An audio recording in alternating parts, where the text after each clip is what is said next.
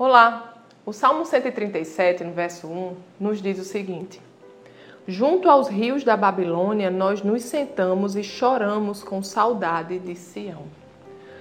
Amados, no mundo, quando passamos por tribulações, por tristezas, por angústias, muitas vezes nós choramos. E tudo bem chorar, não tem problema chorar. As lágrimas são recursos que Deus nos dá para aliviar as nossas emoções. O problema não é chorar, o problema não é se entristecer. O problema é viver triste. O problema é viver chorando. Essa não é a vontade de Deus para nós.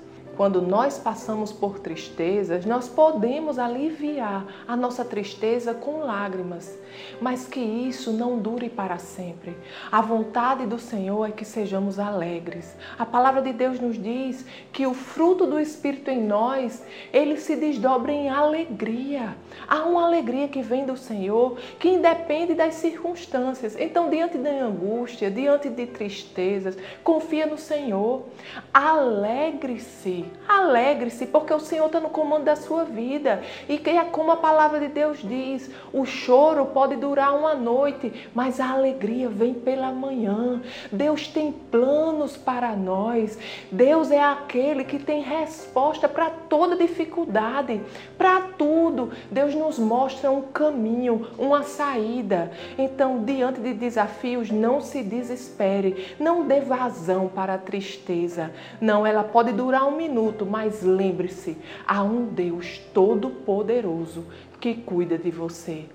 Alegre-se, Deus é bom e sempre tem uma resposta, um caminho. Amém? Vamos orar?